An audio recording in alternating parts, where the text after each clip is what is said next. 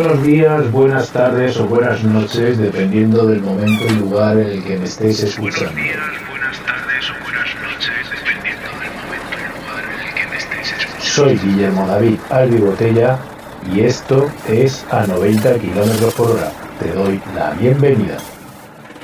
¿Y qué tal? ¿Cómo estáis amigos y amigas conductores? Aquí de nuevo anda este loco para daros noticias.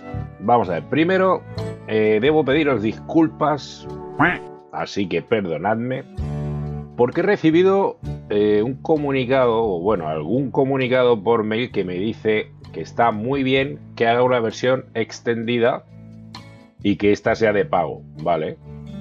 Pero que cómo llegan a ella.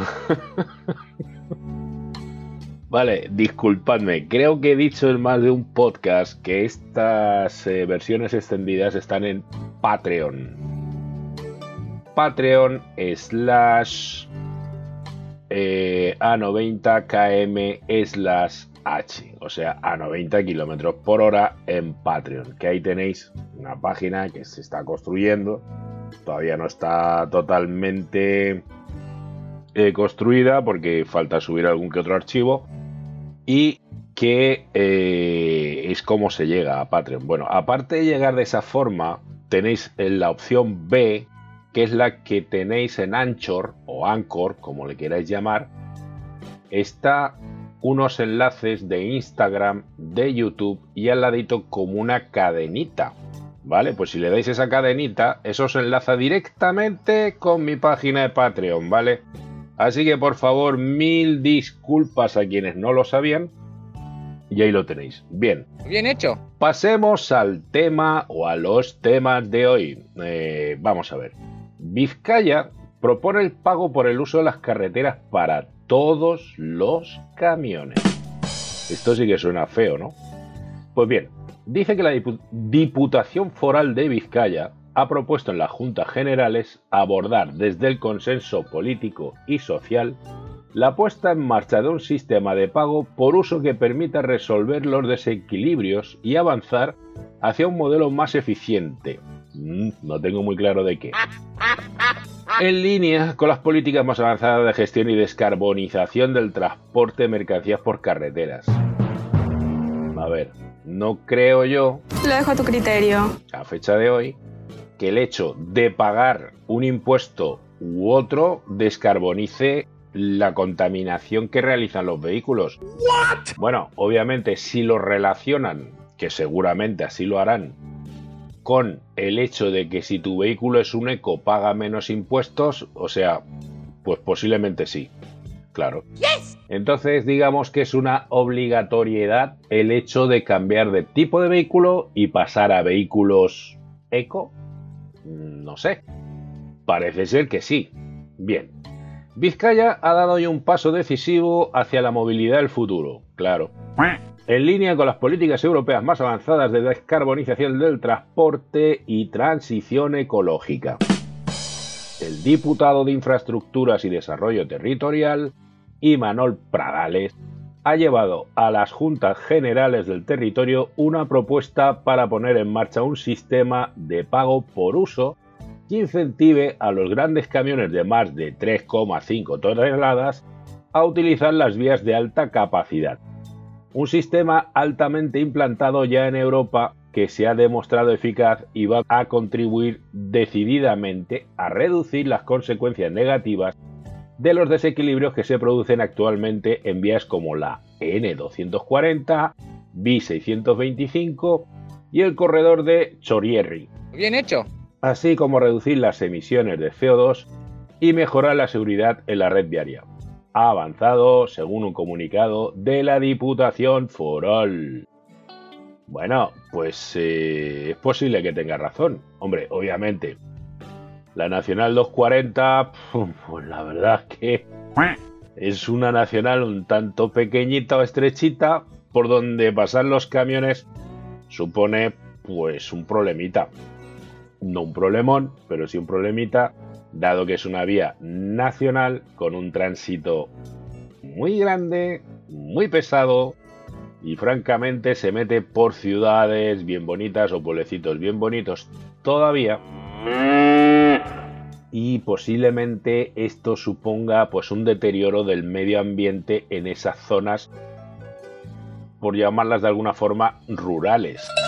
Bueno, me parece muy bien, pero para mí que aquí hay una segunda intención, que es la que os acabo de comentar, que es la de obligar al cambio de vehículos, o sea, de camiones normales a camiones ecos.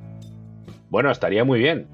Si estos fueran subvencionados, si estos, hombre, sí, se les reduce ciertos impuestos, etcétera, etcétera, pero comprarlos y luego no solamente comprarlos, hay que suministrarlos.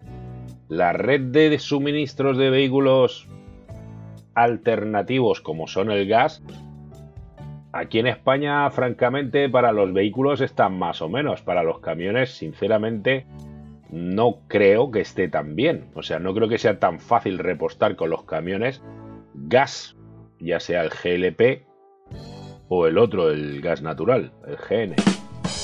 Entonces, sinceramente, no sé hasta qué extremo es una buena idea esta.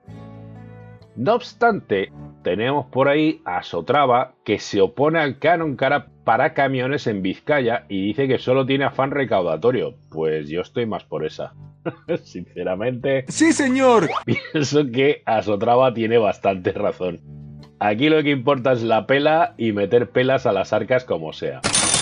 Según la agencia Europa Press, la Asociación de Transportistas Autónomos Vascos, Asotrava, ha mostrado su oposición a la propuesta de la Diputación de Vizcaya de incorporar de manera gradual un sistema de pago por uso de las carreteras para camiones y ha advertido de que se trata de una medida llanamente recaudatoria para cubrir el déficit de las cuentas públicas. Pues, macho, esto suena feo. Sí, señor.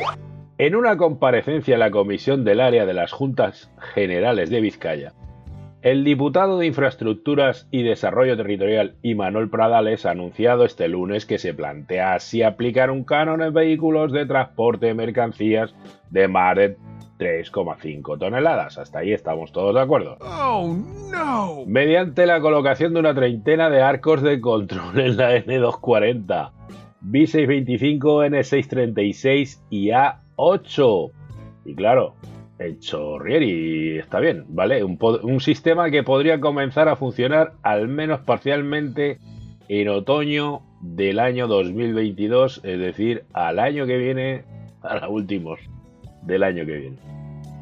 Pero desde Asotrava han mostrado a través de un comunicado su disconformidad a una medida que se está anunciando sin estar siendo debatida ni consensuada con el sector. Bueno, esto se está poniendo calentito el norte como está, ¿eh? Tenemos por un lado que están cobrando autopistas, aunque los juicios en contra de la legislación vigente se oponga y siguen cobrándolos. Y ahora tenemos a Vizcaya que quiere efectuar cobros. Pero es que es que cobros en las carreteras nacionales, o sea, esto es muy fuerte a mí me suena realmente como a la propuesta descabellada del señor presidente del gobierno de ahora hacer de pago también las autovías. A comerla. O sea, en principio, si va por arcos y demás, a mí me suena poco más o menos al sistema alemán, que eh, determina según pasas por arcos y localización, creo que es más localización que el paso de los arcos, aunque bueno, estos también influyen, determina los kilómetros que tú recorres por la autopista y te los cobran. O sea, aquí parece ser que quieren hacer algo similar. Es decir, ver por dónde circulan los camiones en relación de por dónde circulen y los kilómetros recorridos, cobrarle estos. O al menos esa es la sensación que a mí me da.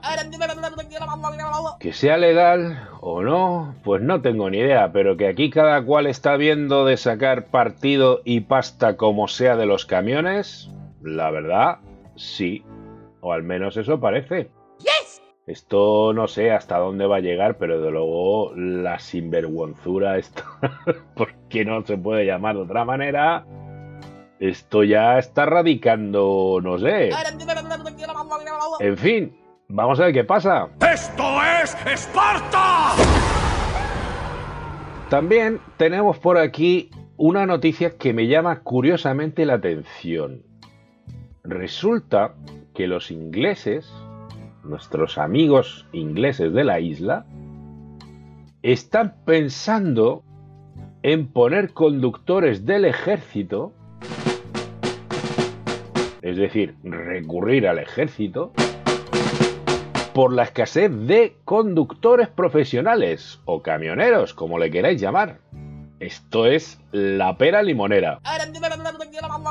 Dice que la Federación de Distribuidores Mayoristas FWDE del Reino Unido alerta en un comunicado que la falta de conductores de camiones de reparto puede amenazar el suministro de alimentos en algunas zonas del país. Aseguran que los mayoristas de alimentos están experimentando graves dificultades para realizar envíos a tiendas de conveniencia, pubs, restaurantes y, residencias de ancianos, por lo que desde la FWD han solicitado al gobierno una extensión temporal del tiempo de trabajo de los conductores, como se estableció cuando los supermercados enfrentaban escasez el año pasado, es decir, durante la pandemia, o sea, durante el encierro, ¿vale? Que permitieron a los camioneros extender sus horas de conducción, o sea, eh, como que tuvieron un poquito más de manga ancha, ¿ya? Para conducir un poquito, pues más a su aire. Que de ahí yo soy un poquito contrario al tema ese de la heroicidad de los conductores profesionales. Muchos se valieron de estas nuevas normativas para qué? Para hacer su agosto. Sí, señor. Obviamente se beneficiaron más porque podían andar más, podían hacer más kilómetros. Y como están trabajando con la puñetera poca vergüenza esta del pago por kilómetro recorrido, pues francamente lo que hicieron fue beneficiarse. Entonces, más que héroes, yo me pregunto y me preguntaba si no serían mercenarios. ¿Por qué? Digamos que hubo bastante descontrol o bastante manga ancha de cara a los descansos, de cara a los kilómetros recorridos, etcétera, etcétera, etcétera. O sea, hubo mucho birli birloque por ahí. Y ahora parece ser que los de la United Kingdom, o Reino Unido, o Inglaterra también, pretenden que esta normativa se extienda. Bueno, la sugerencia es que la extensión se limite a entregas múltiples, a comunidades remotas o donde exista una amenaza específica para el suministro de alimentos. O sea, que al fin se están dando cuenta que el transporte es vital para que sigamos comiendo y teniendo primeras necesidades cubiertas. Lo cual, francamente, me parece maravilloso. Pero ¿no os parece también que han tardado un poco de más en darse cuenta de estos factores? Bueno, quizás con esto consigamos al fin un reconocimiento, al fin se mejoren las condiciones salariales, lo cual reivindicaré hasta el fin de mis días. Sí, señor. Porque es vergonzoso lo que se está cobrando. Más teniendo en cuenta el tipo de trabajo y el trabajo que realizamos. O sea, es obvio que nosotros, como conductores, estamos alejados de nuestros lugares de origen, de nuestras casas, etcétera, etcétera, por largos periodos de tiempo. Y eso no se nos reconoce de ninguna manera. O sea, nosotros hacemos noche en el trabajo y pretenden que eso sea simplemente descanso, como si estuviéramos en la casa. No, hombre, no. Manda tú a trabajar a cualquiera, a, no sé, a la oficina, al banco, y dile que se quede a hacer noche. Que se queden tus operarios ahí toda la semana. Y que luego eh, duerman eso, o sea, que hagan eso. No sé, dile, dile a cualquier oficinista, no sé, por decir una profesión, no importa. Un dependiente en una tienda o cualquier cosa que haga sus horas, ¿vale? O sea, que se incorpore, pongamos, el dependiente a las 9 de la mañana, haga sus horas hasta la 1, por ejemplo, o las 2 de la tarde, con ello habrá hecho unas 4 horas, si no me equivoco, o 5, y le quedarán otras tantas horas por la tarde. Entonces dile que vuelva a las 5, no, que se vaya a comer una horita, ya, y que vuelva a la tienda. Y que se entretenga, pues quitando el polvo, ordenando y preparando las cosas, aunque esté a puerta cerrada, pero que esté ahí, ¿vale? Porque nosotros estamos ahí. Después que siga trabajando y que cuando termine de trabajar sus 8 o 9 horas establecidas, pues que se quede en la tienda. Oh, no. ¿Ya? Que se lleve su bocadillo o se prepare la comida o pida un servicio de estos de reparto, como cualquiera de ellos, que le traigan la comida allí y que se acueste ahí mismo y que mañana por la mañana pues ahí estará. Ahí que tenga su ducha, por ejemplo, pero que va a dormir nueve horas, ¿ya? Y que se va a despertar para empezar a preparar las cosas o iniciar la jornada laboral al día siguiente, obviamente. Si hace esto, pues posiblemente al día siguiente pueda abrir antes la tienda. Bien hecho. Digo yo. O simplemente, claro, habrá estado un montón de horas realizando otras actividades que sería el tiempo presencial, porque le van a decir que eso es tiempo presencial, o poniendo las otras actividades para cumplir las 24 horas, pero siempre ahí en la tienda. Bueno, pues eso que parece un ejemplo exagerado para muchos, o pueden entenderlo como un ejemplo exagerado, es lo que realmente está ocurriendo en el sector del transporte. A nosotros se nos exige estar ahí todo el día. Que sí, que sí, que alguno me puede decir, coño, dedícate a otra cosa. Estoy en ello. Estoy en ello. Y las razones por las que estoy en ello y las razones por las que afirmo que la escasez de conductores que ya empezamos a debatir ayer y que hoy parece que sigue siendo noticia, es precisamente en la falta de reconocimiento a nuestro trabajo y la falta de pago de este. O sea, no es que no nos paguen, es que nos pagan una miseria, hombre. O sea, nosotros se nos considera descanso estar en el puesto de trabajo. Anda, explícaselo a cualquiera. Dile a los diputados que se queden a dormir en la sala del Congreso. Y que al día siguiente pues estarán ahí y podrán empezar su reunión. Que se levanten a las 7 de la mañana para preparar su desayuno, ya, y que a las 9 de la mañana pues empiece de nuevo el hemiciclo. A ver quién lo hace. Ahora, eso sí, el sueldo que ellos tienen, hombre, es que ellos se tienen que romper mucho la cabeza para solucionar los problemas del país. Bueno. La noticia también cuenta que el déficit estimado es 70.000 conductores de vehículos pesados, algunos de ellos mayoristas, han tenido que limitar el número de entregas que realizan a las tiendas de conveniencia, lo que ha provocado algunos problemas de disponibilidad. Han hecho todo lo posible para mantener abastecidos a sus clientes, incluido el aumento de los salarios de los conductores e incluso el envío de personal de depósito en vehículos que no son de gran tonelaje para cumplir con los pedidos más pequeños. Algunos han tenido que rechazar negocios para poder cumplir con los pedidos de los clientes habituales. Sí, señor. Sí, señores, me parece mal. Pero también me parece bien, me parece excelente que ocurran estas cosas, aunque sean una semidesgracia o un problema grande de cara a los usuarios comunes de las tiendas, los que van a comprar el pan, etcétera, etcétera. O sea, estamos totalmente de acuerdo.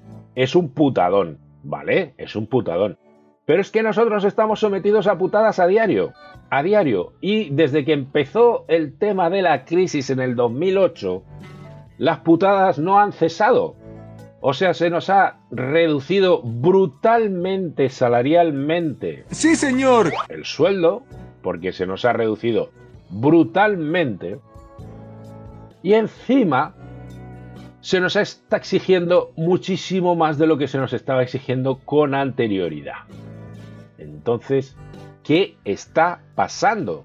O sea, ahora quieres que trabaje no lo mismo, más que antes, por menos precio. hostia, ¿a qué estamos jugando?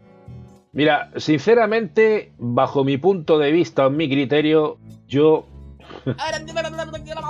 le diría al que lo necesita, ¿sabes qué? Te vas al almacén y te lo buscas tú. Te vas tú con tu cochecito, te vas al almacén o te vas al huerto y te compras tus tomates, te compras tus pimientos. Y a mí no me jodas de ir al supermercado a comprártelo, ¿sabes? Porque me tienes hinchada las bolas. Que eso realmente es lo que más o menos parece que nos están contando desde Inglaterra. Que no hay choferes y obviamente cada vez habrán menos porque no. ¿Y ahí qué han hecho? Coño, han subido el sueldo a estos. O sea, se han dado cuenta de parte del problema. Obviamente los que hay, si les subes el sueldo, no se irán. Aquí obviamente con los sueldos que tenemos, lo inmediato que pensamos es dónde y cuándo nos vamos. Aquí no. Aquí somos auténticos mercenarios para eso. Es más, no creo que nadie trabaje por amor al patrón, por amor al arte, por amor al trabajo. Te puede gustar más menos tu trabajo, te puede gustar más menos el trabajar. Todo eso, muy bien, sí, sí. Pero tú trabajas por pasta, tío. O tía, nosotros todos trabajamos por remuneración económica, la cual nos permite tener un nivel de vida o una calidad de vida la cual pretendemos mantener y sostener, dársela a nuestra familia, etcétera, etcétera. Obviamente, si nosotros debemos de estar alejados de nuestra familia, debemos de estar lejos de la casa, pues solamente pretendemos que nos sea justificado o compensado ese pequeño problema.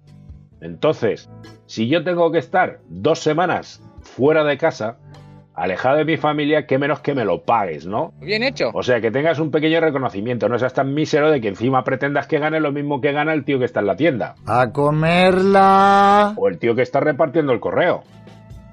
Que hace su labor y tiene su sueldo. Pero no esperes que yo, que estoy toda la puta semana fuera, o dos semanas fuera de mi casa, o incluso más, porque ahora lo que han hecho ha sido extender aún más los tiempos de 24 horas, que ya lo he dicho en más de un podcast, que ahora la cosa es mucho más divertida, entre comillas, por esa situación. De que antes tú tenías que hacer en seis días, o sea, el sexto día, el séptimo tenía que ser 24 horas de descanso ininterrumpido. ¿Podías volver otra vez a conducir? No, eran cinco días. El sexto día tienen que ser las 24 horas. Perdón, ha sido un lapsus, se me fue la olla. Lo dejo a tu criterio. Hacías tus 24 horas, volvías otra vez a hacer lo mismo, pero ya tenías que meter 45 horas sí o sí. Y estas, estas, parece ser que las hicieron obligatorias en la casa. No sé por qué regla de tres, qué coño es lo que han inventado, obviamente, imagino que se lo han inventado los que vienen de fuera a hacer el trabajo por menos, que eso está ocurriendo y mucho, que no llegan a las casas, que no sé qué, claro. Si es que no están cargando de vuelta, están haciendo lo que nosotros hacemos aquí.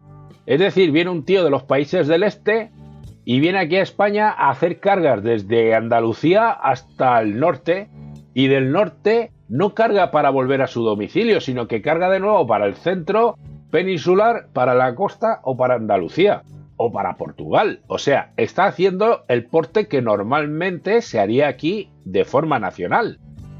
Y lo está haciendo por menos. Que no sé cómo lo hacen. Hombre, sí, sí, sí lo sé. Por eso nos están robando el gasoil. ¿Qué cojones? Para poder abaratar los costos. Roban el gasoil, no tienen que pagarlo y obviamente pueden hacer los portes más baratos. Aparte de otras historias que harán por ahí. Pero bueno. Sí, señor. A lo que vamos. ¿Por qué cada vez está tratando de hacer los portes más económicos y se sabe que el porte de las mercancías son tan importantes para que los usuarios las puedan comprar. O sea, que un tío tenga un almacén lleno, una bodega llena de cualquier producto, si no puede llegar al usuario final, ¿de qué coño le sirve? No puede venderla. No obstante, no reconoce, o sea, pretende que una vez que está en la bodega, o sea, una vez que ha salido de su finca o de donde su centro de producción, el que tiene la bodega es el que se busque la vida y ese que pague todo. Bueno, pues entonces te, te tendrá que abaratar los costos. O tú solo tendrás que abaratar. Pero lo que se pretende no tengo muy claro qué es lo que es. El caso es que cada vez hay menos choferes. Recientemente aprobaron una ley en la que menores de... No, a partir de los 18 años se podía tener el carné de los camiones. Muy bien. Pues sacar voluntarios al suicidio, porque francamente es lo que vais a hacer. Lamentablemente, ese es el camino.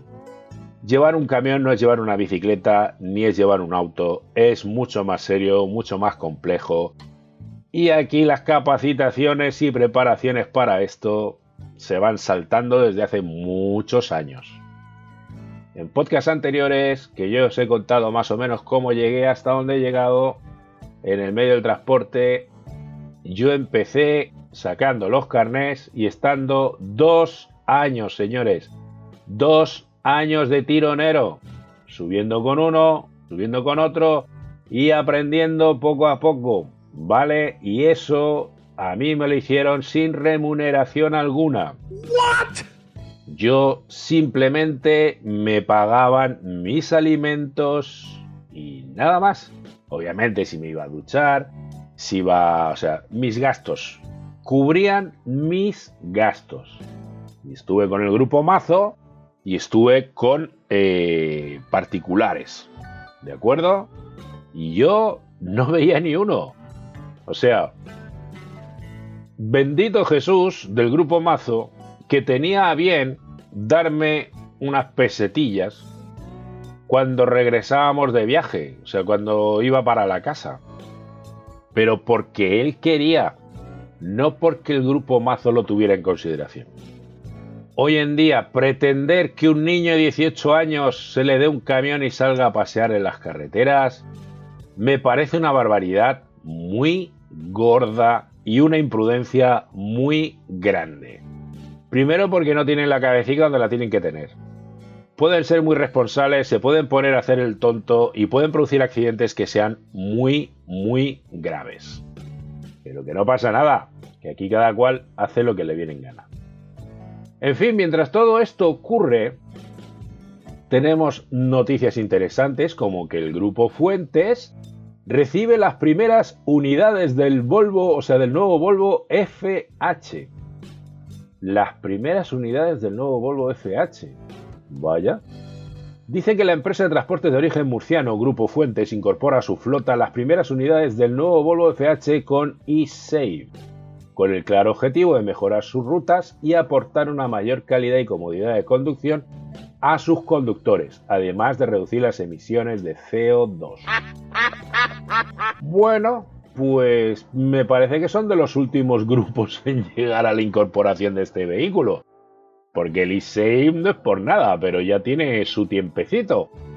En fin, pues nada, bienvenido Grupo Fuentes a los Volvos, los nuevos Volvos con eSafe. Pero yo me habría tirado por el Ibeco con el EPG, cada cual que haga lo que quiera. Sin olvidar sus orígenes, Grupo Fuentes es actualmente una de las empresas más potentes del país, con una gran proyección de futuro hacia un transporte verde y limpio, coincidiendo con los valores de Volvo Truck. Muy bien. En cuanto conocimos los detalles del nuevo Volvo FH, se superaron con creces nuestras expectativas.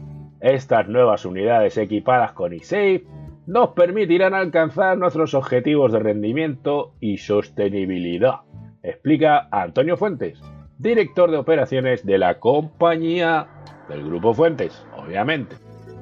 Pues muy bien, señor Antonio, felicidades. Pero... Disculpe mi humilde opinión, me parece que ha dado o es usted de los últimos en llegar a esta conclusión. Francamente. No obstante, señores conductores y amigas conductoras, el Grupo Fuentes es una de las empresas más serias a la hora de trabajar con ellos. Es decir, son puntuales en sus pagos y estos no son malos. Tiene algunas cositas como todas las empresas y una de ellas es la prepotencia de cierto señor que realiza las entrevistas. Bueno, os comunico que este es también un episodio largo, pero que continúa en Patreon. Así que ya sabéis, le dais a las cadenitas y ahí podéis enlazar, suscribiros y escuchar estos episodios de mayor duración. ¡Chao! Friends, do not call us any longer. The LP players are all gone, and uh, the time is in 30 seconds, 11:15. Remember tomorrow night, Moon Mullican, our special guest, at the El Monte Legion Stadium, along with Eddie Kirk, with Tennessee Ernie, with Polly Bergen, the Armstrong twins, Herman the Hermit, all the rest of the Barn Dance Gang.